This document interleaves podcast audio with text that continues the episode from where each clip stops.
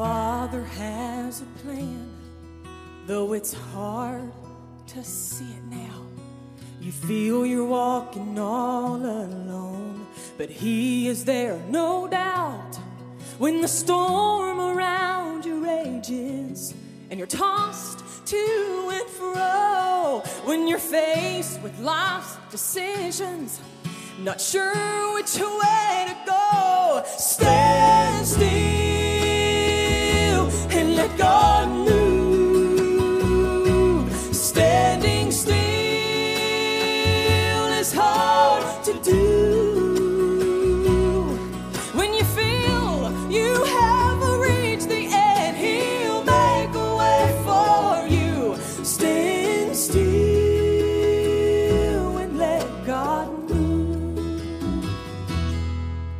When the enemy surrounds you and the walls are closing in.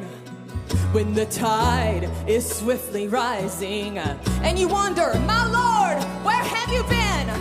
Friend, there never was a moment that his arms weren't reaching out. You can rest assured and be secure. God is moving